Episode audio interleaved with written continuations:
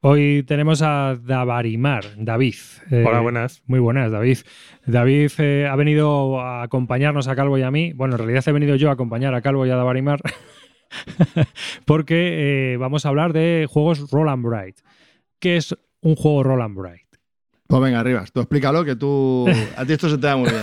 sí, la parte técnica. Sí, la, parte técnica. Luego ya los demás ya. Hemos, hablado, hemos hablado antes de empezar porque hemos tenido una tertulia mientras jugábamos algunos de los juegos que, que había aquí en la mesa y hemos llegado a la conclusión de que realmente un juego Roll and Bright es algo mm, físico, en el sentido de que eh, lo que diferencia estos juegos de otros es que necesitas papel y boli o, unas tarjetas y bolis y que tengas que escribir. Es decir, hemos diferenciado estos juegos en los que mm, están todos los juegos y luego están en los que se escribe y en los que se escribe es un Roll and Bright, menos el Pictomanía, ¿no? Que, y juegos similares. Sí, sí. Porque hay que tener un elemento de azar, y de selección. Hemos, eh, hemos decidido que para hablar de estos juegos tenían que ser juegos en los que hubiera un determinado punto de selección, ya sea mediante tirando unos dados, unas cartas o lo que sea, y que luego se escriba el resultado que haya salido o el que hayas escogido en la tarjeta adecuada o de la forma que tú quieras, dependiendo del juego que sea. Claro, hay diferentes sistemas. Como se denominan son roll and write, lo importante es el write porque siempre tienes que elegir un boli y un papel y el roll pues es una forma genérica de decir... el mecanismo que sean dados o cartas. Sí, efectivamente, es el mecanismo, el nombre del mecanismo que han utilizado, pero vamos, que puede ser... Para que tú hagas la selección eh, de la tirada o de lo que... Para poder luego apuntar. Del, del, azar, vamos, el del mm. azar, un sistema de azar. Eh, yo os quería preguntar, ya que estamos aquí, porque la... Mm, la historia nuestra personal con estos juegos. Es decir, ¿cuándo comenzasteis vosotros a jugar? O cuando tú, David, ¿cuándo comenzaste a jugar? ¿A jugar en genérico? Eh, no, no, no, no, Roll and Ya sabemos que tú llevas jugando también. No, tampoco tanto, ¿eh? Tampoco tanto. Pues yo creo que año y medio, dos años. O sea, yo antes era un. odiaba los juegos con dados, aunque parezca un poco extraño. Y empecé a jugar este tipo de juegos y en el fondo, pues me parecen unos juegos que entretienen muchísimo y, me enganché. O sea, mm, por lo que digo, son muy, muy fáciles, eh, se juegan muy rápido, tienes cientos de juegos. ¿Y con cuál, con cuál comenzaste? ¿Con cuál comencé? Pues. Eh, espérate que eche, memoria para atrás. El Yahtzee lo jugué en su momento. sí, pero ya sé. Pero te enganchaba, te No, pero quiero decir. o sea, ¿cuál fue el juego que tú dijiste? Oh, esto mola. Esto mola. O esto mola o esto me viene Hombre, bien. evidentemente con lo que yo creo con el que todos hemos flipado y gente que incluso nunca había a lo mejor jugado este tipo de juegos fue con el año pasado con el con el Gun Clever. Ese ha sido yo creo el que Yo, yo estoy de acuerdo con David. Yo también mi, mi historia con estos juegos Ese ha sido el enganche total. No ha sido desde hace mucho, ¿eh? desde hace un año, desde que salió el Ganson Clever. Yo creo que hay un antes y un después con el Ganson Clever, pero antes del Ganson Clever habéis jugado a estos juegos, supongo, ¿no? Yo no. Yo lo que pasa es, que, estoy como David, esto no, lo habíamos no era algo que jugaras muy, muy continuo, sobre todo por lo que te digo, por la reticencia que tenía yo, por ejemplo, al tema de, del azar. O sea, otros juegos de azar, pues no sé por qué, si sería percepción mía, a mí me da la sensación de que se me daban fatal, como que tuviera mala suerte. Pero sí que es verdad que empiezas a jugar estos tipos de juegos, sobre todo yo creo que los que están como un poquito mejor pensados, y te das cuenta que de una forma muy sencilla suelen tener como ciertos mecanismos ¿no? en los que compensan la posible mala suerte, ¿no? Y, y ahí ya fue el enganche, el enganche total. Yo es que, digamos que antes de que empezara a salir, porque bueno, eh, hay para mí tres etapas diferenciadas, ¿no? Está antes del quiz, que yo creo que también representa un antes y un después en los juegos de Roland Bright. Después del quiz, y ahora que salió el año pasado el, gas, el Gasbone Cleaver. Eh, antes del quiz, eh, yo, yo, he conocido muchas veces juegos a través de libros, ¿no? Es decir, el libro de Sis Sasson pues te cuenta ah, el, boseo de dados.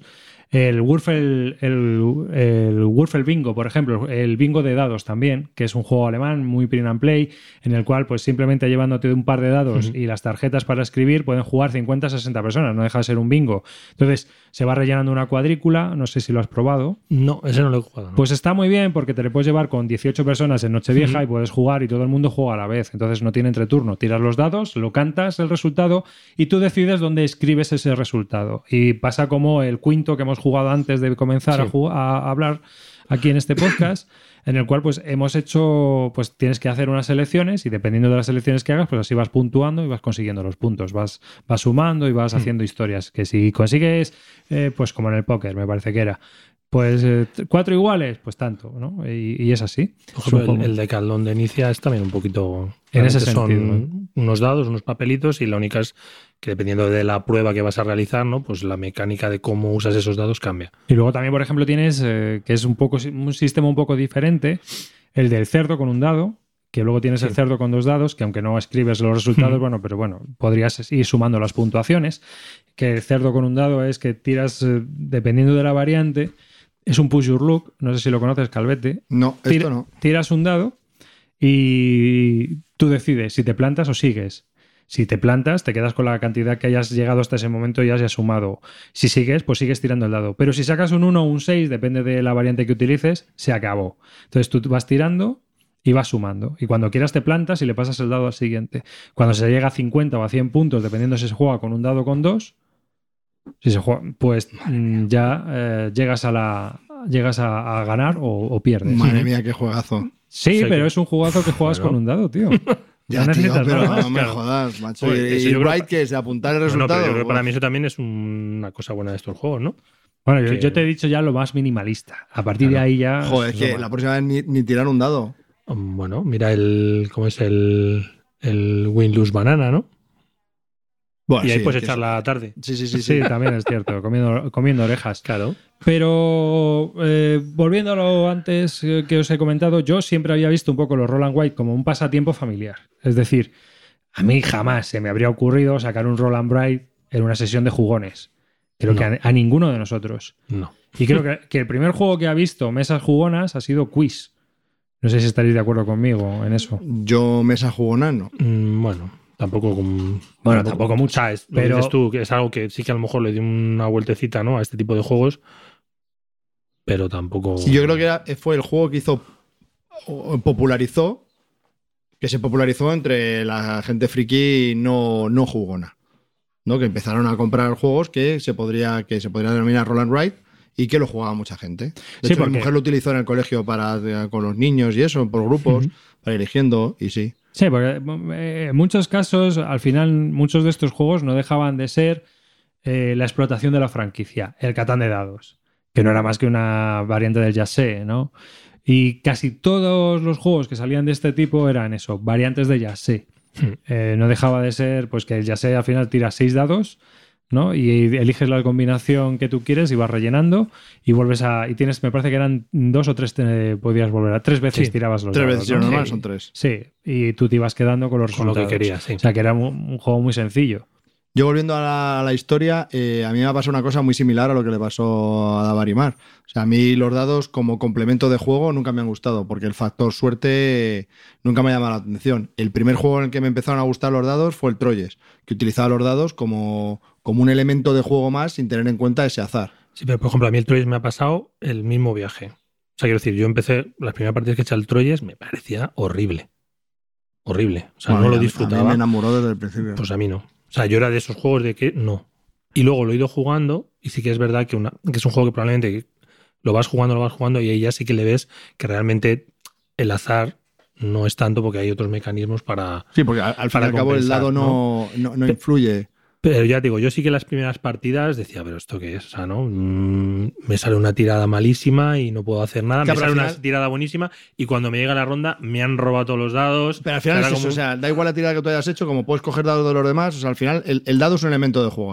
Claro, claro, pero, ese- pero yo creo que ese juego sí que tiene un nivel más de dificultad que hace que si no sabes jugar, pues no lo No, disfrutas. ya, ya, eso está claro. Pero bueno, volviendo al- a, a los juegos de, de Roland Wright, eh, a lo que tú decías, a mí no me gustaban los juegos porque incorporan eso hasta el Troyes. Entonces, ni el Yatsi, ni el de Caldón de Quinicia, todos estos me El parecían. Mosais. Luego ¿no? salió, sí, sí, todos esos, Todos luego salió el, el quiz que has dicho tú. Sí. Y sí, lo jugué un par de veces, pero tampoco me, me cautivó. O sea, realmente mi inicio en estos juegos yo creo que ha sido hace un año con el Ganson Clever. O sea, eso ha sido, vamos, Mm. eh, la revelación. Y entonces he entrado en este mundo pensando que había más cosas similares y hay más cosas similares o muy Pues- parecidas y ya que empieza a ser eh, Está no la sé. gente empezando a experimentar. Los jugones Sí. están em- empezando a experimentar Sí, y, y los también- autores. Eso es. Yo creo que también esa es otra hay de más, las claves hay de más las juegos que, claves. que te, que lo que había antes. Que lo que dices tú, que al final eran variantes de otro juego que ya existía y que tampoco... Y que muchas veces, pues mira, yo que sé, lo, lo típico del libro de 100 juegos Mensa y muchos eran de Roland Bright, ¿no? De- pero que al final no deja de ser eso, selección muy similares al Warfare Bingo, al boxeo de dados de Six Sasson, todo este tipo de juegos. Eh, yo realmente creo que la explosión jugona ha venido con el Gasbone Cleaver. Y yo y, y qué virtudes tiene ese juego? ¿Vosotros qué creéis? ¿Cómo, cómo, ¿Por qué nos ha calado? Yo, yo lo tengo clarísimo. Es por, por la toma de decisiones. Porque los juegos antiguos de Roland Wright, por lo que haces es la toma de decisiones es básica. O sea, tienes una tirada y es muy fácil ver qué decisiones puedes tener o puedes estar entre dos. Hmm. Y este es el primer juego que incorpora un árbol de decisiones importante. Que encima va a influenciar a más a más lo que va, lo que va a pasar después. Sí, Entonces, eso es, eso es complicadísimo. A ver, entonces hace que, que pienses todo mucho. sí, realmente metes hoy un plus de, de pensar. ¿no? Lo otro es lo que decía aquí Calvo. Tiras un dado, bueno, muchas veces es elijo o no puedo hacer nada y, Y paso. más, y paso. Elijo entre A y B y ya está. Y en estos juegos es elijo entre A y B, pero es que si elijo A, luego tengo que pensar que luego C me puede. Sí, las siguientes sí. tiradas. O sea, hay un. Hay, Hay hay- una consecución de, de eventos que pueden pasar después que, que Hay un- influyen a tu decisión actual. Hay un exprime tu suerte con la estrategia. No, bueno, un exprime tu suerte. Hay una apuesta. Eh, voy a ver si consigo esto. Porque en el momento en que empiezas a seleccionar ya partes de la hoja, digamos que ya estás haciendo una apuesta por ir a esto o ir a aquello o ir. Sí, se sí. puede asemejar a un Eurogame, que tú al final vas a- apuestas a por una estrategia, entonces pues cuando al principio tienes todo abierto y en, en función de cómo empiezas a jugar, pues te vas decantando por una y entonces ya tienes que ir. Y que las, Sí. decisiones, las decisiones cada vez son más críticas. O intentas conseguir. Lo Pese cierto, a que luego al final la suerte influya, porque si luego al final metes a la no tirada, te sale la tirada, pues lógico, te vas a tu casa. Sí, pero no Pero sé si ese, os es el punto, pasado- ese es el punto que yo creo que, que hace que mole, que, que No sé- pasarte eso. No sé si os ha pasado a vosotros, pero realmente si sabes jugar muy bien, los 200 y pico puntos. Claro, sí, sí. O sea, llega un momento en que tú ya vas a tener unas puntuaciones que por muy mal que lo hagas, Por, que por muy mal que salgan los dados. Sí, sí. O, no, pero a veces también a, a veces incluso pruebas caminos nuevos, ¿no? Yo creo que sí que con a medida que vas jugando cada vez Vas afinando Vas más, aparte de que la aplicación que puedas jugar en solitario en el móvil.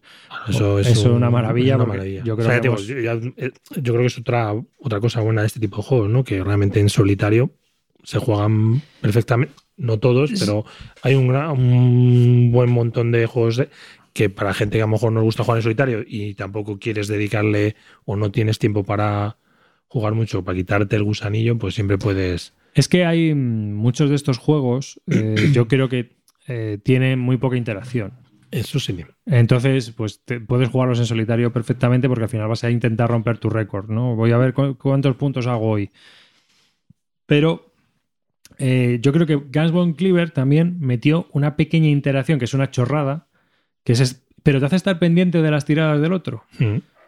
No sé, entonces el entreturno como que se hace muy más ameno, ¿no? Es decir, si no pudiéramos seleccionar ese dado que, que el otro no va a escoger, estás ahí mirando a ver qué está haciendo, ¿no? Y estás mirando también cuando ya sabes jugar cómo está rellenando la hoja porque vas a saber si te está superando o vas mejor que tú o Sí, tú o, vas mejor o que qué él. puedes hacer para fastidiarle, ¿no?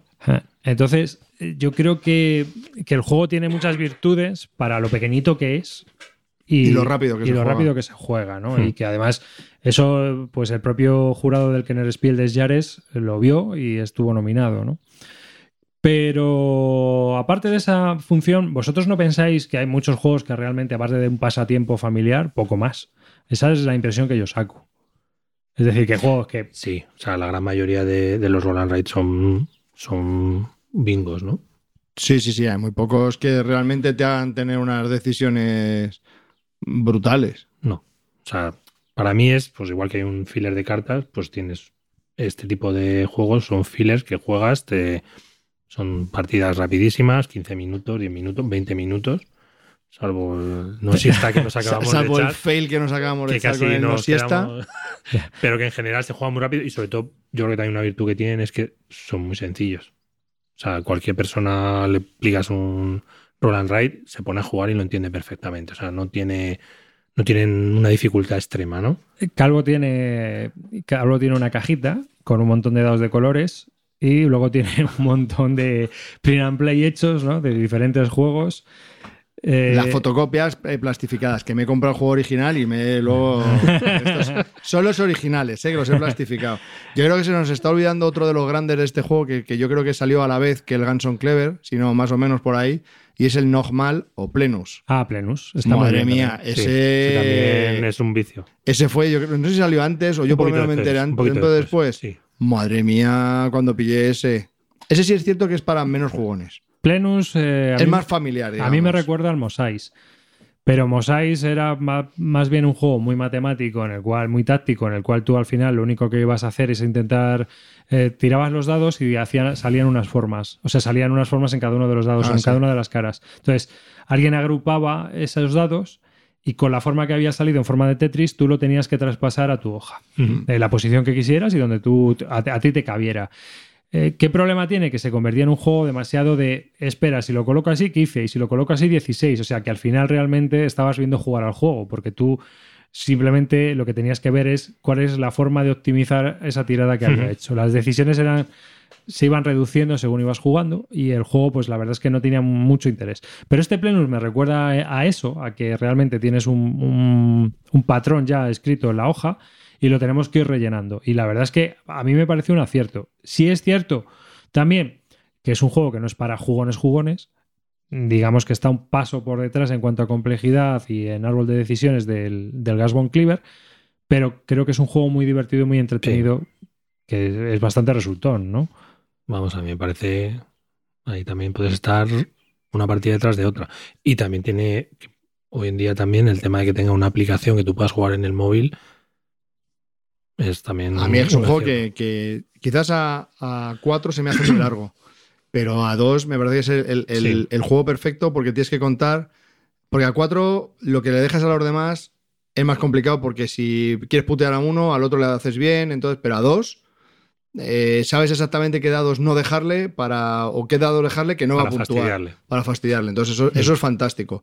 Luego, y en solitario también se puede jugar y es, y es muy brillante. Cómo han, han aclarado, Sí. cómo han resuelto la parte para hacerla en solitario, está, Mm. está muy chula. Y luego además tienes mm, opción de más patrones.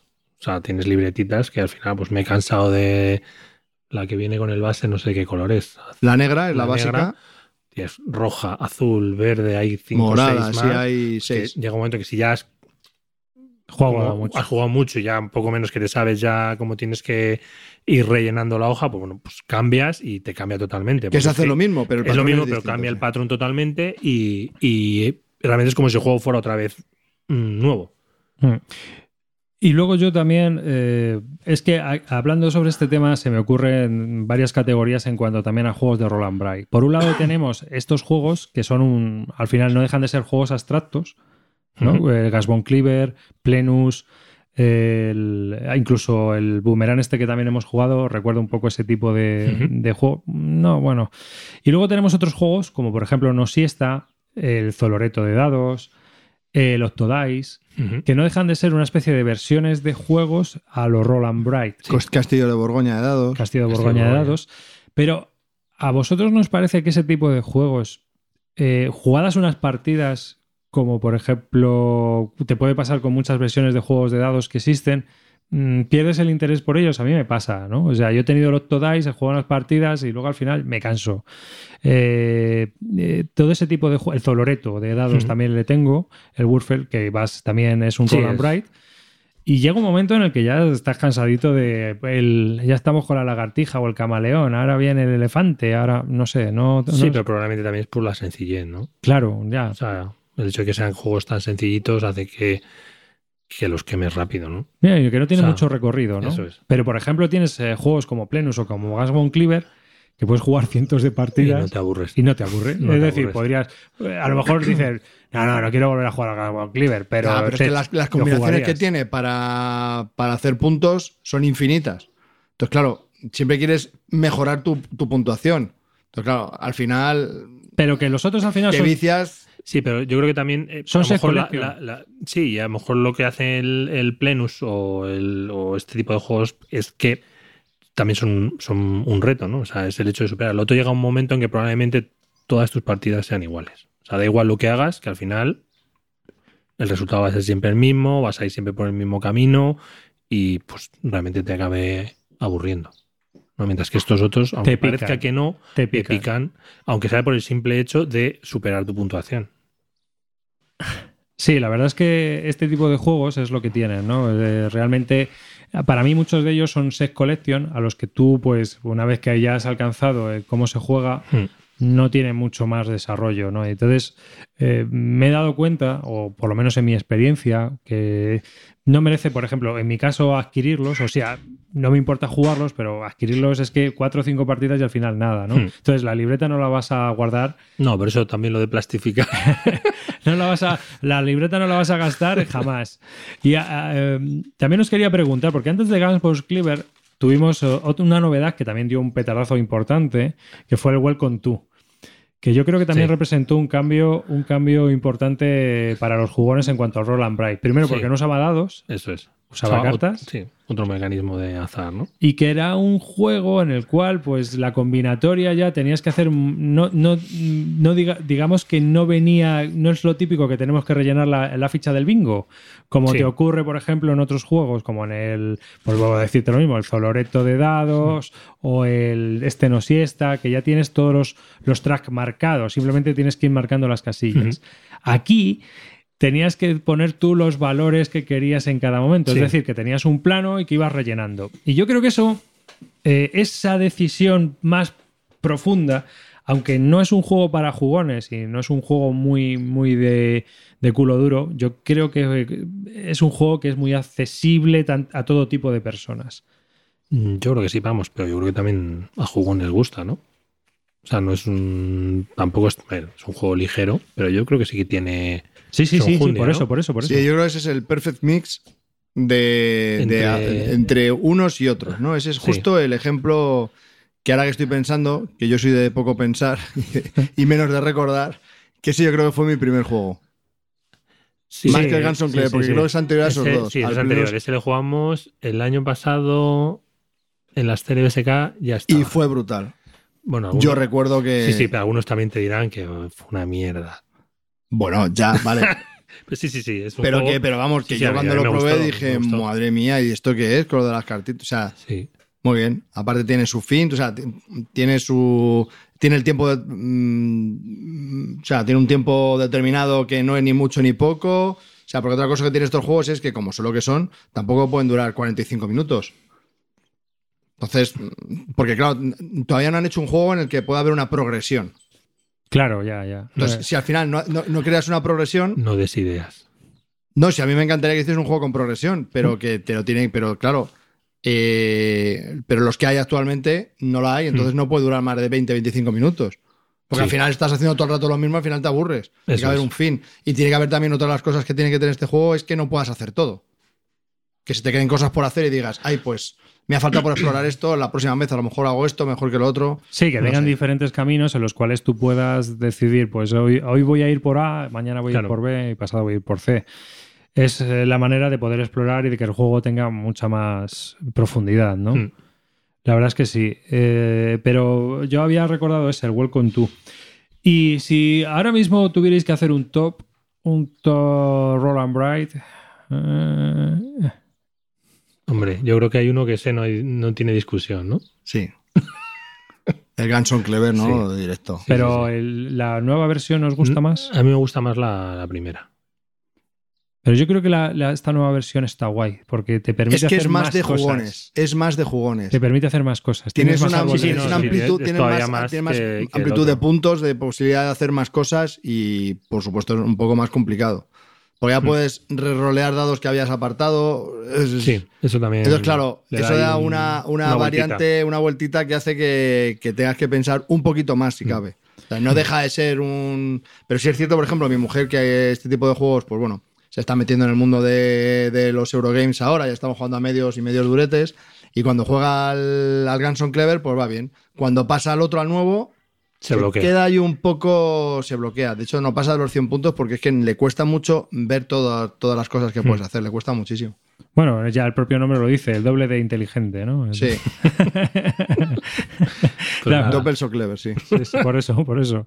Que, que es una cosa curiosa. ¿Cuál es eh, el primero para vosotros sería el Guns Bone Sí, yo Cleaver? creo que sí. Sí, yo con, más, con diferencia. Sí, sí, no, yo creo que, bueno, uno u otro, el Doppel o el, o el Guns. Yo el Doppel es que todavía no he jugado tanto como el otro, o sea, es que es imposible llegar a ese nivel. También es cierto que lo que has comentado tú, Calvo, la accesibilidad le hace subir puntos, porque yo, por ejemplo, puedo jugar con el Guns Bone Cleaver a- con más gente Hmm. que el Doppel. Que el Doppel, el Doppel por ejemplo, es lo que tú has comentado que te pasa con Nuria, eh, yo creo que pasa con más gente, ¿no? Es decir, si no son jugones, es difícil ver ese juego.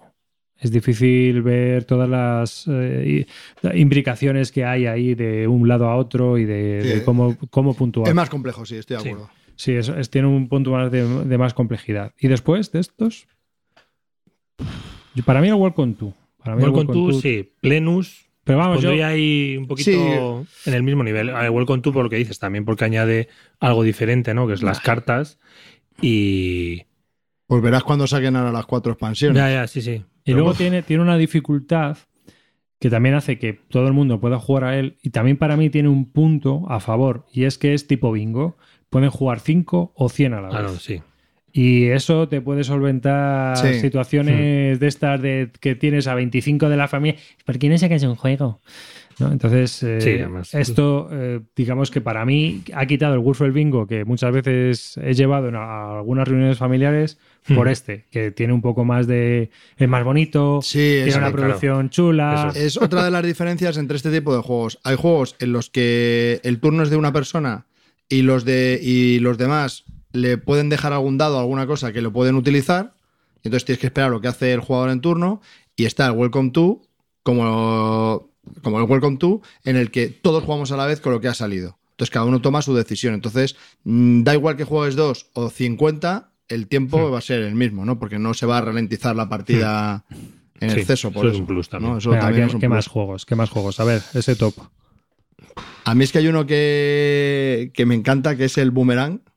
A mí me parece brillantísimo ese juego. Sí. Sí, lo hemos jugado antes de, de empezar a grabar para Ese probarlo. también es un poco diferente, ¿no?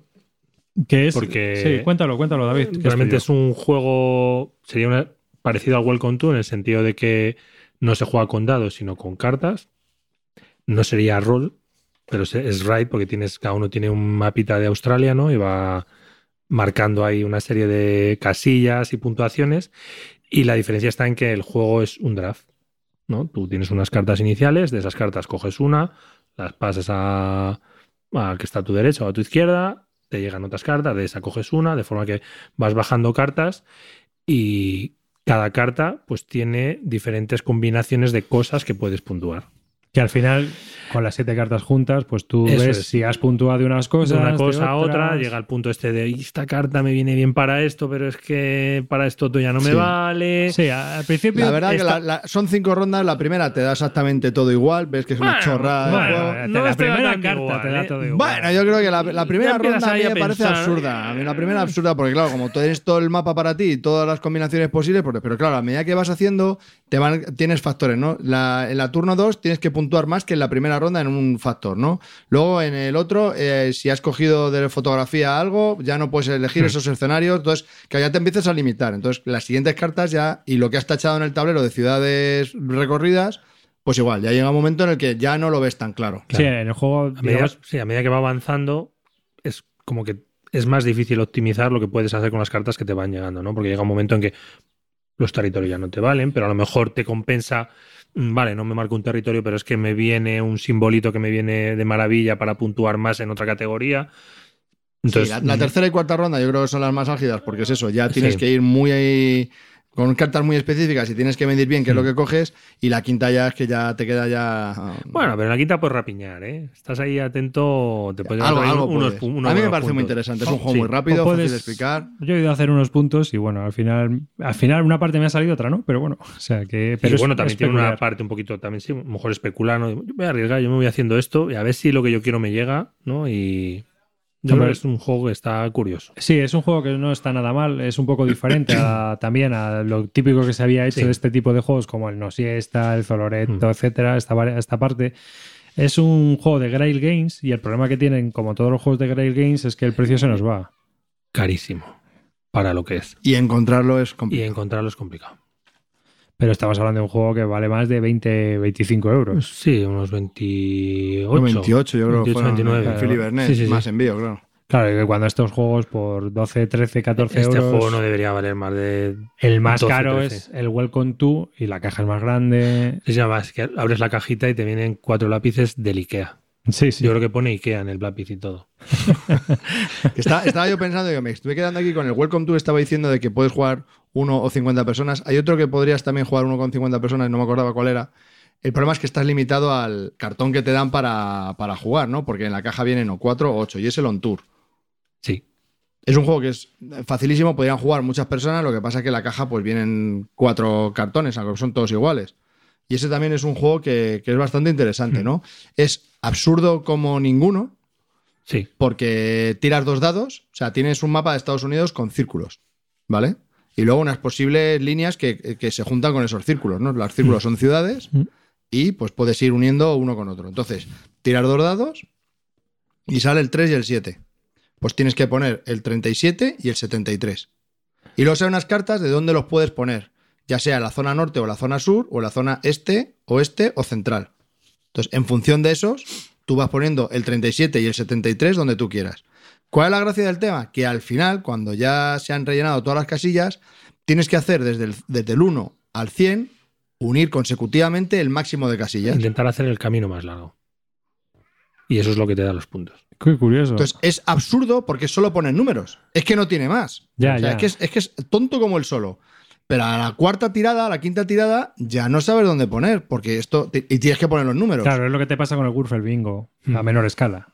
Sí, sí, pero que la toma de decisiones es fastidiada, ¿eh? Porque dices, hostia, me va a venir. Claro, número. es lo que nos estaba pasando también con el Quinto, por ejemplo, que es una es Sí, que al principio parece que eh, sí, que aquí cualquier tirada me vale, me vale, y llega Pero- un momento en que dices, espera un momento, que ya no. Que no me vale. Que ya no me Sí, al vale. principio vas como un loco ahí tirando los tres dados para poder sacar un número, máximo número y luego, claro, Claro. también tienes que tirar tiradas bajas, cada vez son menos dados. Mm. Bueno, Quinto también otro, otro grande. Sí, Cuento es un gran juego. La verdad es que mm, yo creo que fue. Eh, salió posterior también al quiz Sí, sí, sí. y va en esa línea. Pero digamos que es una evolución del quiz también en, en el sentido Es de- curioso de porque, porque, porque el listadito, o sea, la- el papel donde apuntas es que es súper sencillo. Son tres Tres líneas de tres colores, columnas, o sea, tres dados, tres... Tres filas. filas y ya está. O sea, es que no, no tiene más, es súper sencillo. Pero sí es cierto que, que a medida que lo vas jugando, a medida que va avanzando la partida, te empiezas a tener unas decisiones. Mm. Pues cada vez más duras, porque Más- cada vez ahí más dura. esto me arriesgo y lo coloco más a la derecha o lo coloco más a la izquierda, pero entonces dejo un hueco que no me interesa. Lo que brilla de ese juego es que hay un jugador activo que es el que va lanzando los dados y puede decidir rerolear y todos tienen que apuntar el número que sale, pero el que está tirando los dados lo tiene que apuntar por narices. Si no, se lleva un menos 5. Entonces, claro. Pues también está el interés de que cuando ya quedan pocos espacios por rellenar, pues no te la puedes jugar. Sí. Y eso Eh, mola. Esos menos cinco A mí lo que me ha sorprendido es que no te haya gustado el 21. A mí no, no, porque me ha parecido muy random, o sea, me ha parecido muy aleatorio. Es que No es una carrera, a mí ese me, me encanta. Las veces que lo he jugado, la, Pero lo hemos el- pasado. ¿El 21 este está publicado o es Sí, sí, Play? Sí, sí, sí, sí, sí, sí. Es de. De amigo, ¿no? No. Es, estoy pensando. Eh, yo creo que son los mismos que publican, en alemán por lo menos, los mismos que publican el Quinto, el Quix, no sé si es NSV, no me recuerdo ahora cómo se llama la editorial. No, no, sí es NSV. NSV. A ver. ¿Mm? Curioso. 21. Wild Snap Spat Match. Mm. Bueno, lo, a mí lo- este- lo bueno del 21 es que viene con seis papeles distintos. ¿no? Entonces, pues tienes, hay filas que hasta que no rellenas la primera fila no pasas a la segunda y son cinco filas. es de Reinar Staupe. El primero que rellena todas las filas se acaba la partida y sumas puntos y el que más puntos tenga gana. ¿Y cómo se rellena? Pues vas tirando dados, el jugador activo tira todos los dados, puedes rerolear y eh, una vez haya reroleado lo que salga se apunta. Entonces, ¿qué es lo que pasa? En cada fila hay, son seis dados, en cada fila hay los seis dados, los seis colores y eh, preimpreso dentro de cada uno un valor. Entonces, tú tienes que poner de lo que has tirado el valor en ese espacio del color que ha tocado, un valor igual o inferior a lo que está preimpreso en el papel. Si es superior no lo puedes poner. Y si exactamente pones el número que está preimpreso, pues te das un bonus luego al final. Y luego sumas la línea y eso es lo que te ha dado. Entonces tú vas viendo cómo los otros van haciendo con los mismos dados, como tienen las tarjetas distintas, pues a lo mejor uno se adelanta, uno pasa de fila, tú no has terminado, entonces empieza la presión esa del, "Hostia, pues tengo que rellenar esto aunque sea. Prefiero no poner el número exacto, Claro, que me dé más puntos, pero avanzar, porque si no, como llega al final, a mí me funde. Y es muy divertido, se juegan 10 minutos y es para hasta 6 personas y a mí me parece que es un juego muy brillante. Siempre que lo he sacado ha triunfado. Muy divertido. Hombre, yo creo que tiene un público muy familiar, ¿no? También. Sí, o sea, realmente. Yo creo que es para público ocasional o familiar o niños. Yo creo que esto con los niños triunfa. Sí, sí, a mí es muy divertido y con mayores también, ¿eh? Sí, a mí imagino, pero vamos, a mí, por ejemplo, no me ha parecido un juego. No, a ver, profundidad no tiene ninguna. No, no, profundidad no te he dicho que es, que es divertido, es muy divertido. Es divertido. Es un- sí. Hombre, Lo que mejor- pasa es que tú eres un rancio. momento, mejor que el ese strike. momento en el que te queda uno por rellenar de una fila, Sí, sí, que encima sí. es solo el de valor 1 y te sale, pues hombre, Pues esa, te esa ríes en la epicidad. cara de los otros. Esa epicidad, desde luego, la tiene, ¿eh? No, y esa, esa ronda en la que tú haces 6 y el de al lado hace 33, también, esa También. también se las trae, macho. Claro, como vas viendo los puntos que van sacando todos a la vez, pues vas diciendo, ostras, voy súper mal, ahora tengo que arriesgar mal porque tengo que, que sacar los números exactos. Entonces, a mí, a mí es una carrera que está, está muy bien. Pues uno de los autores es Richard Staupe. Así que, que no me acuerdo ahora mismo qué ha hecho. pero Bueno, me y suena si bien queremos hablar de juegos absurdos de Roland Wright, Bueno, bueno, tengo aquí el otro. el, el- el- el juego absurdo. Eh, De Quali. De Quali muy bueno no puede ser porque esa, el holandés, estos holandeses son. Sí, son muy malos, sí. Roll to the top. Esto es una basura infecta que engancha como ninguno. Eso, Mi mujer le flipa, por encima viene con un montón de cositas y es tan absurdo como te viene un patrón, ¿vale? Tienes que empezar. Tiene como un edificio. No sé cómo, cómo explicarías tú esto, Arribas. No sé cómo. Pero a ver. Ah, mira, sí, una Sí, es un patrón de. Es un patrón, ¿no? Es un patrón que tienes, es como el. De casillas Con cuadrículas de cuadradas, casillas el, cuadradas. pirulí, el pirulí de aquí de, de O'Donnell, de Madrid. Pues mira, vamos a hacer. Hay el- diferentes. la antena de televisión. Tiene- y hay, hay un más- árbol. Sí, sí, sí, hay, un montón. Lo que cambia es como el, el El, patrón. el más ¿no? sencillo, el más sencillo. Ah, la Tenemos una pirámide. pirámide y empezamos en la base de la pirámide, que vienen pues para poner, imaginaros, una pirámide con 10 números, ¿vale? Entonces tú tiras varios dados y vas poniendo lo que ha salido de los dados en la base de la pirámide. Y entonces para poner en la parte superior tiene que ser el, el menor No, el, El dado que pones encima tiene que ser de valor superior a, A los uno de los dos que están debajo, no, a, lo, a lo que tenga por debajo. a lo que tenga por debajo. ¿no? Ya está. Esa es la regla. Entonces tienes que ir anotando y vas Claro. y así. Y puedes sumar los dados entre sí. La gracia está en que son, hay cinco dados. Hay un dado de 4, un dado de 6, un dado de 8, un dado de 12 y un dado de 20. Y empiezas, eh, no se tiran los cinco dados. Hay un mecanismo, porque hay un dado también que se tira en determinados momentos, que decide si añades un dado, quitas un dado, eh, de forma que tú, claro, llega un momento en que a lo mejor a ti solo te interesa el dado de 20 porque ya estás muy arriba y lo que quieres es sacar números altos.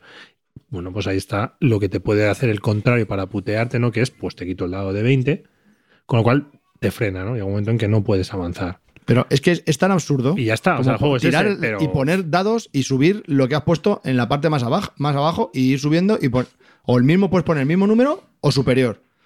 Es que es tan absurdo como eso. Pues te tiene un ratito ahí pensando qué número pongo. Este sí que es para niños. Sí, sí, O sea, lo este que pasa es que hay algunos, pinta, ¿eh? hay algunos que son un poco más complicados. complicadetes. Sí. sí, porque tienes que ya que pensar. Sí, porque por ejemplo el Burj Khalifa este. Ese es, el, arriba- ese es el básico básico de todo. Ah, este es el básico básico sí, porque tiene solo Porque tres- no tiene, no, no No tiene ninguno compartido, no tiene solapados como una pirámide, ¿vale?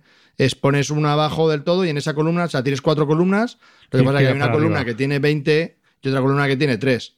Pues ya está, en la de 3 vas a poner un número alto para llegar hasta el final y en las otras vas a empezar por el 1, 2 o 3 para tener más posibilidades de subir, más tiempo para subir. Claro, porque la mecánica de ir anotando es de los dados que tú tiras, los sumas como quieres.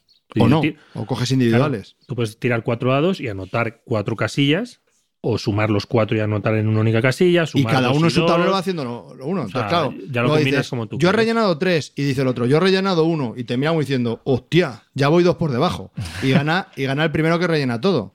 Entonces, claro, ya sabes que ahora tienes que jugar con los dados bien y.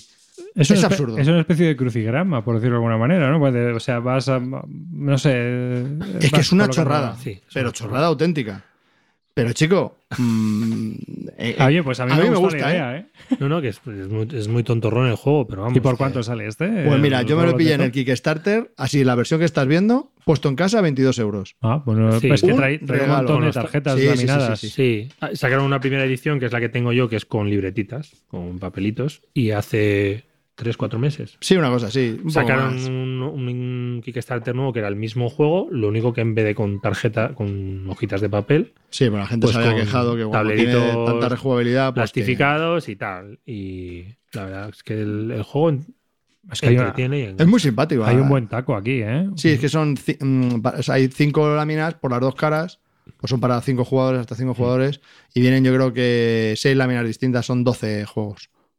Pues 12 está escenarios distintos, digamos. chulo. Está chulo, la verdad.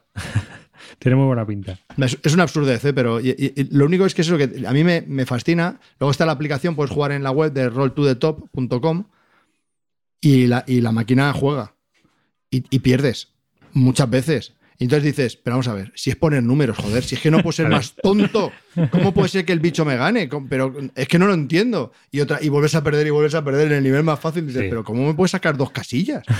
Yo sí, es que soy muy tonto, no sé ni poner números. Yo tengo un, no sé, con este juego alucino. Te, da- te entra complejo, ¿no? Sí, sí, sí, es muy absurdo. Me encanta. Mm. Qué chulo. Mm. Y de, de estos juegos así, de decepción, te digas, joder, macho, me esperaba. Bueno, eh, yo, no- hoy hemos tenido una.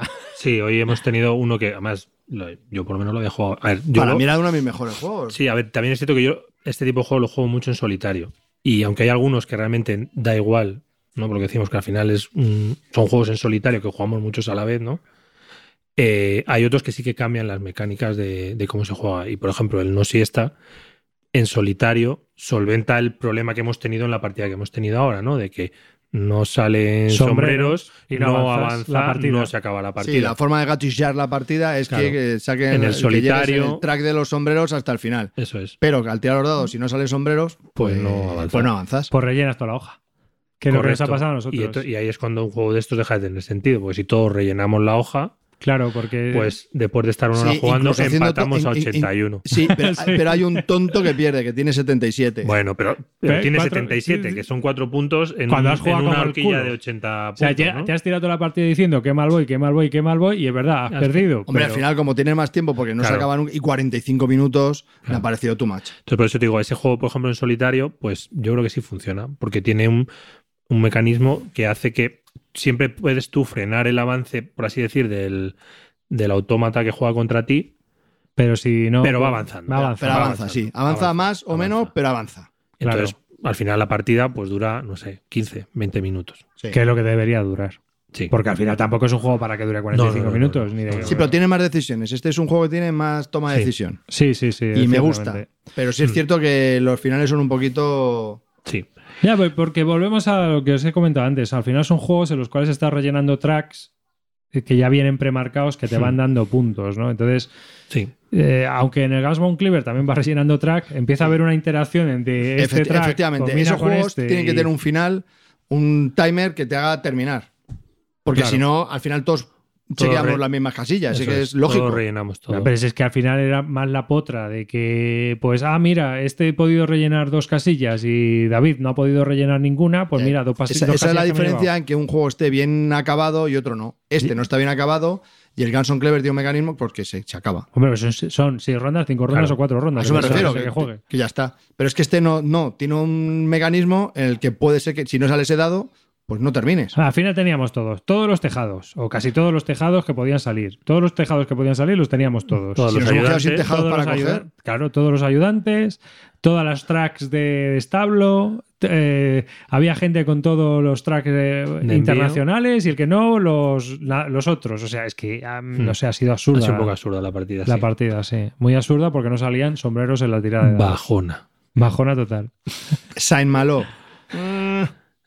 También sí. es que es muy viejuno, es uno de los primeros, ¿no? No, fue- no, no, no, tío, no tiene de- tanto. no de Alea. años. Eh, Ese fue de lo- yo creo que fue de los primeros que empezaron a sacar el rollito este de los tableritos plastificados y pintar con el Y, rotulador. mm, hombre, yo creo, yo creo que es que realmente fue de los primeros en los cuales una editorial seria, entre comillas, para jugones, sacó un juego de Roll and Bright, ¿no? Que fue Sí. Alea. Pero es que tampoco es una maravilla. Bueno, No. ni mucha maravilla. es un poco al final como el no si está, ¿no? Todo relle- te da tiempo a rellenar todo y simplemente que uno lo ha hecho un poquito mejor y gana. A mí tampoco me ha entusiasmado ese. Dime no. un juego de Inca y Marcus Brand que, aparte de la polilla tramposa, y le hicieron sus hijos.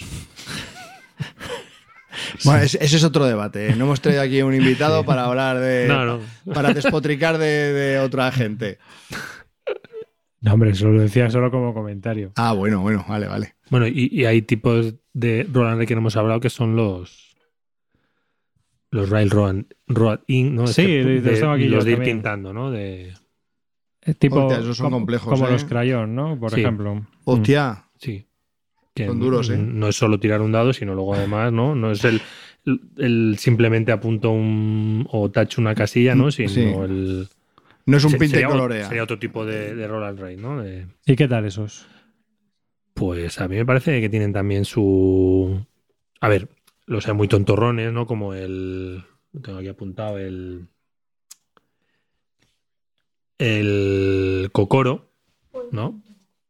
Lo jugamos, lo jugamos también. Cocoro, sí, Cocoro Es, mola. es muy, es muy sencillito porque ese sí que mm, no. Y además ese también eh, tiene la particularidad de que tampoco se juega con dados. Se juega con, con cartas también. Pero al final es también vas dibujando unos caminitos y al final pues, pues vas puntuando porque tienes que unir eh, unas casitas. Luego tienes el que más gusanitos eh, haga el camino con el mayor número de gusanos, de flores. O sea, es- Sí, tienes varias rondas en las que en cada ronda vas haciendo un camino distinto, es. pero no borras lo que ya has pintado ya has anteriormente. pintado. Entonces, bueno, pues está mola. entretenido. Ese, por ejemplo, es un poquito más, más familiar. O sea, no es como el railroading que ya hay que, ahí sí que echar ya un. Hay que quemar alguna. De hecho, petamos, ¿te acuerdas? En las grecas petamos con ese. Sí, pero bueno, yo creo que. Era muy tarde. Eran las 2 de la mañana. ¿Y qué? Pero si es un roll and ride, ¿cómo vas a petar, tío? Ya, pero también Ya, yo. pero es que pensamos, como era un roll and ride y es una mariconada, vamos a jugar a, a tope de todo, con la expansión. Y, hostia, el mortífero. Fue como, venga, vamos a dejarlo, ¿vale? Mm. y ya. De hecho, el, el rojo, el railroading rojo, es la expansión es mucho más compleja que el azul. Yo tengo el azul y es más asequible. sí, Pero hay que pensar, ¿eh? Es un juego que hay que, hay que pensar. sí ese bastante. no es tan sencillito. O sea, yo creo que tiene también un puntito más que puede hacer que puede hacer que a lo mejor a, a alguien un poco más jugón le, le, le pueda ya, le pueda gustar. Sí, sí. No, yo, vamos, yo había leído sobre él, pero no, no lo había, no había jugado, vamos, no he jugado a él. Es uno de los juegos que, que digamos que tengo pendientes porque creo que, mm, que ha gustado bastante. O sea que, bueno, aunque bueno, siempre hay opiniones Bueno, bipolares. sí, yo creo que est- están los dos extremos. Sí, eso te gusta mucho. porque- No hay un- yo creo que con ese juego no hay un término medio. O te gusta mucho o te parece. He hablado muy rápido porque sí, luego me he acordado de que hay mucha gente que lo ponía a París, sí. Sí. Sí, sí, sí. De ese tipo, ahí. Y luego. Y bueno, eh, vuestra opinión de, de los que. Bueno, ahora yo. Mm, ¿Cómo veis así un poco el futuro? ¿no? ¿En qué sentido? ¿Creéis vosotros que va a salir mucho ahora con este boom del Roll and Bright, que son juegos que salen baratos, que salen con una producción rápida y demás? Eh, ¿No creéis que va a haber hasta un carcasón Roll and Bright Nos saturarán, en la No. moda? claro.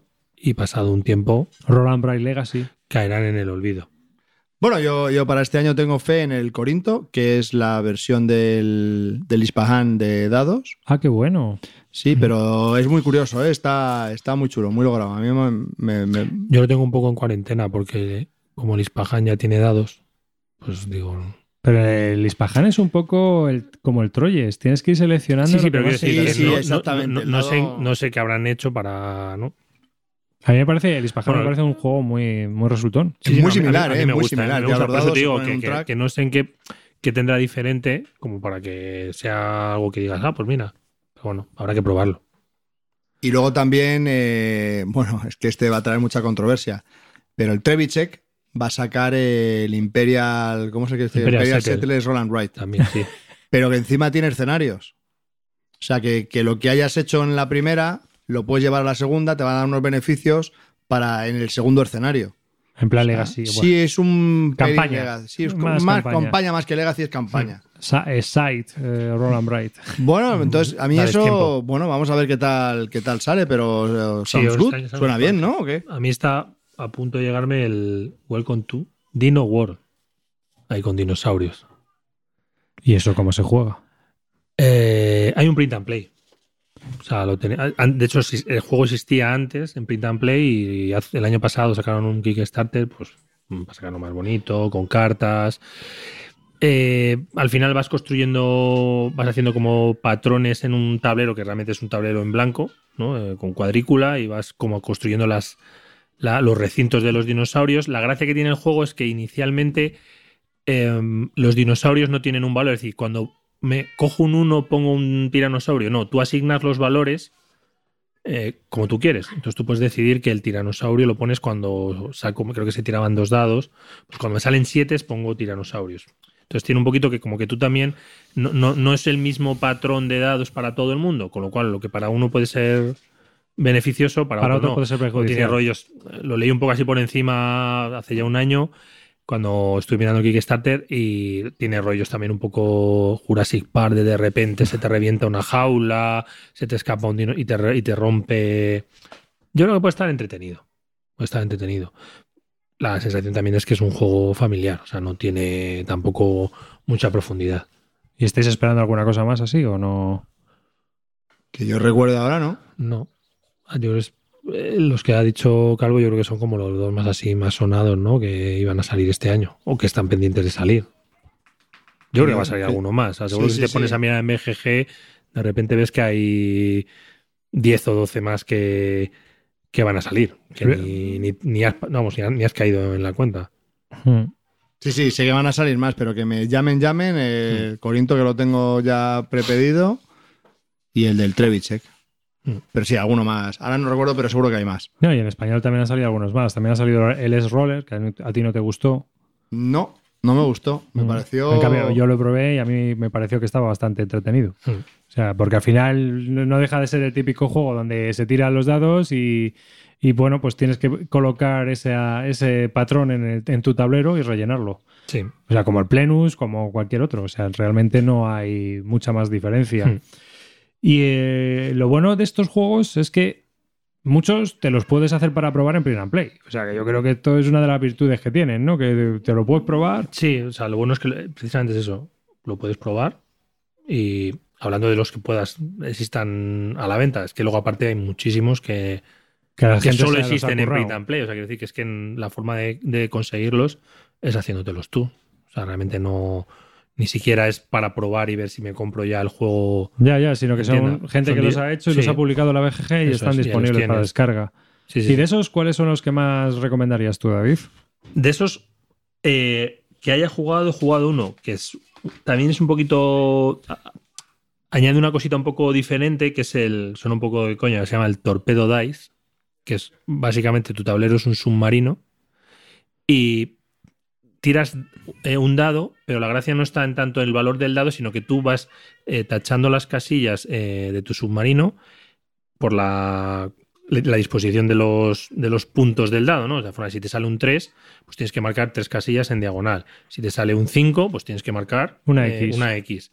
Te sale un 4, pues guay, porque marcas tus 4. Entonces, aparte de eso, tienes unas secciones en las que potencias los torpedos, que además sirven para fastidiar a los otros jugadores, le aumento la maquinaria, que hace que cuando yo relleno un hago, relleno el patrón, por ejemplo, eh, pues si pongo eso, pongo tengo que poner un 3, pero ya no me caben las 3 en diagonal, puedo obviar uno de los puntitos y poner solo dos.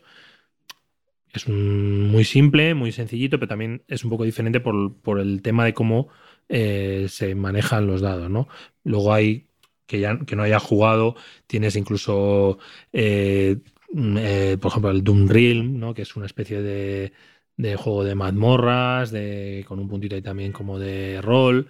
Eh, ahí, es que ahora mismo el- hay uno de ambientado en el- los temas de, De de Arkham. Chulo. Sí. El Days Arkham este. Sí, o sea, te pones a, a rebuscar por la BGG, te puedes volver loco. Y de los que hay publicados, ¿cuál es la mayor basura infecta que habéis probado?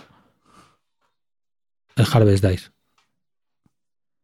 El Rolling en Japan o Rolling América.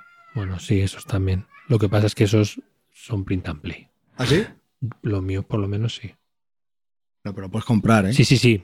Pero O sea, decir no que es un print and play, el- que tú te lo hiciste, ¿no? Sí, sí, yo me lo hice. Y dijiste, joder, me, Menos me- mal, menos un mal. folio. Menos mal. Pero Harvest Die fue, uff, Sí, ese fue una bajona terrible. bajona, además, muy mal, muy mal. O sea, es que ese no lo jugaría ni con, ni con no jugones, porque es un poco absurdo. No, y el Rolling Japan y eso tampoco. Por cierto, hay otro que va a salir este año, o están.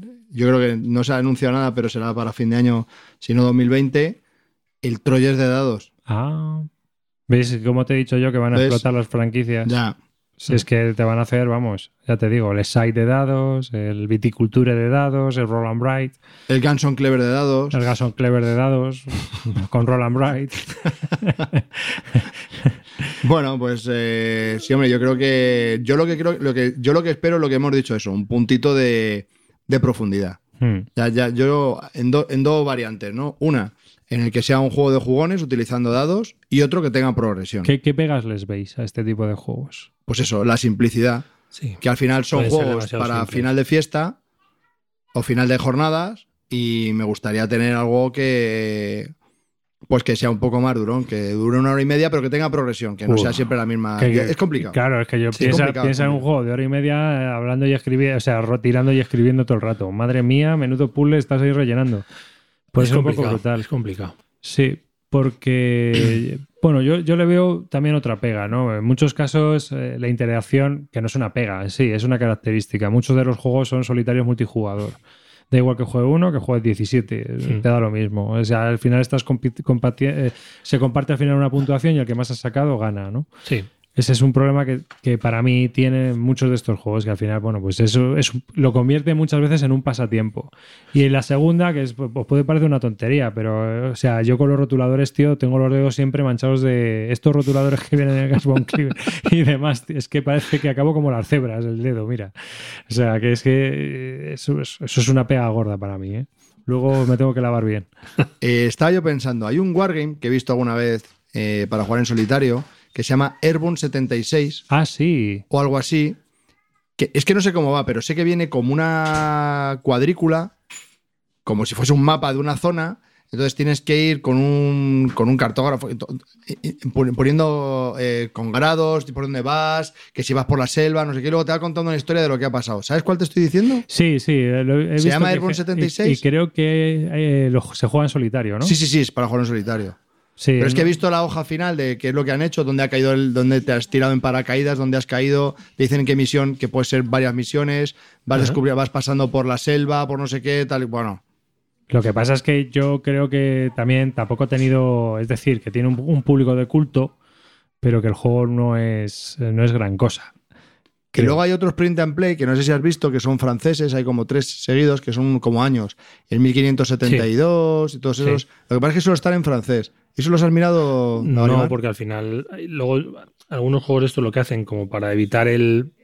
Aunque te- te- no te valen los dados genéricos. Hay algunos de estos que al final son dados con, Con caras especiales. caras especiales que sí, que la mayoría te traen una chuletita de, vale, cuando tú tiras un dado de una, el 1 equivale a esta cara, el 2 equivale... Al final eso hace que ya, pues, de un poco de pereza. Hay uno que creo que se llama jugarlos, el 1572 o 76, que es The Lost Expedition, la expedición perdida. Sí. Entonces empiezas en un lado del, del mapa, digamos, entonces tienes que, pu- puedes ir por el río, por las montañas, y luego te va Ir contando una historia, sí. ¿no? Pero para, para poder probarlos se podrían utilizar dados indentados de estos de bla- en blanco y le pones tú las pegatinas. Sí, sí, claro, sí. Al final todos... mm, No, si te ven, la propia hoja te La- dice cómo es el claro. dado y cómo... que Al único le añaden una especie, un plus ahí, una complejidad que es al final, pues tengo yo que dedicarme ¿no? a traducir, vale, me ha salido Ya, un ya 3. la pereza. ya da la- precisamente estos juegos lo que quieres es, venga, rapidito, que no. Claro, claro. Si me tengo que estar ahora parando, a ver, vale, cuando he sacado un 3 es la cabecita, cuando me he sacado un. No, pero me refería bueno. a que a ver si esos, esos si ese tipo de juegos, que hay varios de ese autor francés y están todos en francés, pues a lo mejor si, si, si da ese, si esa parte de historia, ¿no? Que te va contando algo más que simplemente vas tirando y vas eligiendo qué, qué camino coger o en función de lo que ya has hecho por dónde vas, pues tengo que ir a una cosa, tal, te, te- tienes un dado que te van saliendo eventos, de cosas, no sé, pues saber si los habías probado por si no, daba un no, puntito no, más. no lo he a probar. Pero vamos, yo espero eso, ¿no? Que, que- que sean un poquito más de jugones, que sean un poco más, no narrativos, pero que, que sí me cuenten algo más, que duren un poco más y que pueda, que pueda haber una, una aventura, algo. Algo que hacer, ¿no? Algo que hacer, sí. Algo en lo cual tú Que digas, no ah, sean, sí. pues, que no sea solo tiro y relleno, tiro y relleno. Mm. ¿No? Que tengas que pensar un poco más en el desarrollo de, Sí. de cómo Sí, estás sí. jugando y qué es lo que vas a Yo hacer. supongo que será complicado, hacer. pero bueno, no sé, yo creo que es la, la siguiente evolución. Simplemente pa- para no entrar en, la, en el aburrimiento de tener todos los juegos iguales, ¿no? Ya, ya, claro, sí. Sí, que- porque al final, yo creo que hay muchos juegos de estos pecan de que en el fondo son muy parecidos. Es que hay mucho. O sea, hay muchos que al final, si tú realmente los el problema detenidamente, son el Es- mismo juego. Es que el género está lleno de medianías. No te da esa impresión. Es decir, que están juegos que están bien hechos, pero que, Mm. pues, pues vale, pues paso Sí, el rato y claro, ya que, está, que- pasa tiempo. sí, pasó el rato, pero que igual que jugaba ese podía jugar a otro. O sea que no, no, no aportan nada diferente con respecto Y, a lo que eh, te puede. Quiz- quizás, mira, yo de estos que hemos probado, el Boomerang está muy bien, Quinto, que hemos jugado también hoy, el Gasbon Cleaver, por supuesto, el Welcome to, son juegos que sí que ya son diferenciadores y que dices, pues me gustaría Sí. jugarlo. añaden algo diferente. Mm. Yo creo que al final, bueno, yo creo que como pasa con todos los juegos. ¿no? El, que, el que tiene algo diferente al resto realmente es el que luego triunfa. Porque si, mm, pues eso, voy a jugar a uno que es lo mismo que otro que ya tengo, pues en el fondo, bueno, ¿Cuántos juegos tienes tú de Roland Bright? ni lo sé. Ni Unos cuantos. Tengo ahí un cajoncito, porque como son Tiene, pequeñitos. tiene más que yo. Sí, tendré como 20, 20 y algo. Lo que pasa es que sí que es verdad que tengo 7, 8 que es, son print and play. O sea, me he impreso las hojillas, por ejemplo, eso Rolling America, Rolling Japan. Los tengo impresos en papelito y. Tenemos un oyente argentino, se llama Ger- Germán Kiel, que es especialista también en Roland Bright. Y eh, este tiene una lista alucinante de juegos, pero además juegos hasta de Hispanoamérica, claro, que, que nosotros aquí ni conocemos. Y Sí. que, bueno, Sí, pues, me, lo, me lo comentaste, se me olvidó mandarle un correo. Bueno, pues hazlo, hazlo, porque yo Ya, ya, creo, sí, que- sí, yo sí, creo que te tengo en la puede, lista de temas ahí, pero pff, madre mía. te, puede, me- te puede pasar un mogollón de información sobre estos juegos. Y ahora que le estáis dando bastante, Hmm. porque son juegos que son muy, muy rápidos a la hora de salir y que puedes jugar en, en cualquier sitio, en cualquier lugar, que es otra de las virtudes, ¿no? Pues me voy de vacaciones. pues Claro, me- es que eso también está. Yo creo que es una. una es lo que dices, una virtud. Sí, No sí, yo siempre- juegos que ocupan mucho, lo meto en la mochilita y. Yo ahora en esto me he vuelto muy minimalista, ¿no? Como siempre Claro. digo. Es decir, que cuando voy a salir de casa me dicen, tráete un juego, cojo el toma 6 y cuando me voy de vacaciones lleno una pequeña bolsa y lo que quepa en esa bolsa. Y ahora, llevo unos años que pues el, el zoloreto de dados, eh, cosas así de cartas, Claro. el Lost Letter, por ejemplo, que me ha funcionado muy bien. Y a- este año pues meteré el Gasbon Cleaver, el Doppel Soul Cleaver, meteré Hmm. también esos juegos, ¿no? El Plenus a lo mejor si me hago con, un- con uno.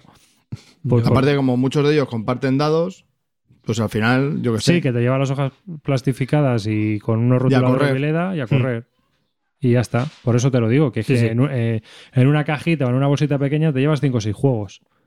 Entonces, pues es, es la opción que yo este año pues voy a tener en plan minimalista y no tener Hmm. que cargar con juegos que la verdad cada día estoy en eso más perezoso, ¿no? A jugar se va a jugar y a, a- a de vacaciones se va de vacaciones, Sí. ¿no? En plan, en plan clean. Sí, pero vamos, que yo veo este, este tipo de juegos, los Roll and Ride, como complemento a los Eurogames. No como. O sea, yo no quedaría a jugar solo a Roll and Ride. No, Men- no, yo tampoco. Mentiroso.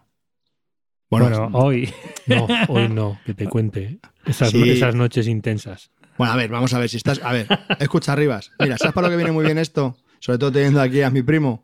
Mira, ¿cuántas veces has ido a unas jornadas y te has estado quedando hasta las 5 de la mañana jugando? Que a las 3 de la mañana te han sacado un, yo que sé, un Terraforming Mars. Que sí, todos lo saben jugar y lo juegas, pero hostia, estás cansadete. Pues es el momento ideal después de cenar a las 12, una cosa así, empiezas a, a jugar a Sí, Roll and Ride. De hartarte a. Y estás a tres horas jugando a este tipo. La gente quería sentarse en nuestra mesa a jugar. Porque al final, como son tan rápidos, estás entretenido, ni te duermes. porque son no- juegos de sobremesa. Sí, sí, claro, claro. Pero Sí, ese, sí. es- ese es el momento. Para una jornada de estas, de un fin de semana o de varios días, pues por la noche, ¿para qué lo quieres? Pues para este tipo de Pues- juegos. ¿Vosotros creéis que es- también suplantan un poco también a muchos juegos de cartas de bazas que antes siempre se han jugado o que siempre se juegan y que ahora, ahora como que hacemos un poco mis más y Sí, es que yo creo que están en el mismo grupo, ¿no? O sea, son- correcto, son correcto. School, School. Tales, ¿no? Eh, cosas Kings, ¿no? claro, Sí, sí, sí, sí. sí, Estarían en el mismo. el, el Port. Royal, yo qué sé, que muchas veces cuando estás o es tarde o es una sobremesa de jugones y tal, saca esto, saca lo otro. Y igual que sacas un juego de cartas, antes se sacaba siempre juegos de cartas, ¿no? Mm. Tienes ahí 200 juegos de Amigo y de Smiths y de no sé Sí. quién metidos en un cajón. Y ahora también ya tienes el Tienes Gasbon. Cleaver, el Plenus, el otro, y vas sacando. El... Sí, pero al final estos son un pelín más dinámicos que los de cartas, yo creo. Es que vas haciendo un mismas, ¿no? Ahí. Bueno, depende. Yo a lo mejor ¿no? con el de cartas a las 2 de la mañana a lo mejor me duermo y con esto sí que estaba de repente dije, ya, las 4 ya de la mañana. Yo quiero seguir, yo quiero seguir. Bueno, y eso que teníamos un montón y jugamos a un montón, ¿eh? Sí, fueron dos noches. Fueron dos noches y nos quedaron por nos jugar, quedaron ¿eh? por jugar. Pues nada, mi recomendación es eh, a cualquiera que le interese este audio y lo escuche, pues si no ha jugado estos juegos, que se descargue alguno print and play y los pruebe. Sí. El eh, Wurfel Bingo también, que te lo puedes descargar, que para probarlo en plan party game con mucha gente y que, bueno, pues eh, siempre están disponibles. Yo creo que es eh, un tipo de juegos que van a evolucionar, a la vista está. Más que nada porque estaban en el fango ¿no? de los juegos, yo creo. sí, tampoco no había muchos. No, por eso. Que, bueno, muchos, a lo mejor sí, pero que, que destacaran, ¿no? Se contaban. Por eso, por eso, mano. que eran juegos que estaban infravaloradísimos. Mm. eh, por lo menos en la afición. Y que a raíz del Welcome to, del Guns Cleaver y bueno, eh, que todo esto se inició con el quiz, pues y el quinto, pues eh, tenemos ahora juegos cada vez más interesantes, más profundos, con una complejidad mayor y que, bueno, pues nos hacen pensar, nos hacen Hmm. divertirnos y que esto es divertido. Sí, sobre todo recordar que la mayoría de los juegos de los que hemos hablado no supera los 12 euros, no se encuentran en tiendas físicas españolas la mayoría de ellos, salvo el Welcome to y el Plenus y el Ganson Clever, pero sí los puedes pillar en Amazon por 8, 10, 12 euros. Sí, es que Entonces, eso, yo es quiero una cosa decir buena de estos juegos, que al final, a ver, que son filler. Entonces tienen unos precios Muy accesible. muy accesibles. O sea, que te compres un juego que te cuesta 7 euros, que lo juegues y ya. Y lo quemas en una tarde, En una pues lo has tarde, quemado, pues, pero que son son 7 siete euros. A ver, Y a lo ¿en mejor qué actividad te gastas 7 seis euros? y- personas jugando Claro. una tarde entera por 7 euros. ¿no? Que nunca más lo vuelves a jugar. Pues ¿Qué más da? No ha pasado nada. Pues ya está. Ha O sea, es que- salido a euro por persona. Sí, es que quiero decir, independientemente de que luego aparte tú te puedas imprimir muchos juegos de, de este tipo en tu casita, es que a veces ni merece la pena. O sea, pues A ver, yo tengo plastificados todos aquellos que en muy poco tiempo juego un montón. Tú he dicho, hostia, me lo voy a. Porque es que hay- Sí. no sé qué juego es, pero que ya, lo, ya estoy muerto. Entonces dije, hostia, voy a plastificar esto. Pues nada, yo creo que hemos hecho un repaso interesante, ¿no? A nuestro modo de ver los Roland Bright. Sí, una buena. Sí, pues Charlita. gracias David por, Nada, participar con nosotros en este podcast y nada, un saludo. Ya te lo dije arriba, es que este era un grande coño. Sí, sí, lo es. Claro que sí, ya, bueno, ya lo conocía yo también. pues nada, hasta, Que me pongo colorado. ¿Qué va? Te vas a poner tú. hasta, el próximo, hasta el próximo programa. Espero que os guste este monográfico en el cual, pues nada, hemos hablado un poco superficialmente, banalmente y charla de amigos eh, de los Roland Bright y, y, bueno, pues complementa un poco lo que ya se ha hecho también porque eh, creo que es algo que, que ha llamado la atención y que muchos otros podcasts y muchos otros jugadores han hablado, han comentado y han hecho especiales sobre este tipo de juegos, ¿no? Nosotros también jugamos mucho y nos apetecía hacer un monográfico y bueno, pues este es. Así que nada, un saludo de David Arribas. Un saludo de Calvo. Y un saludo de Davarimar.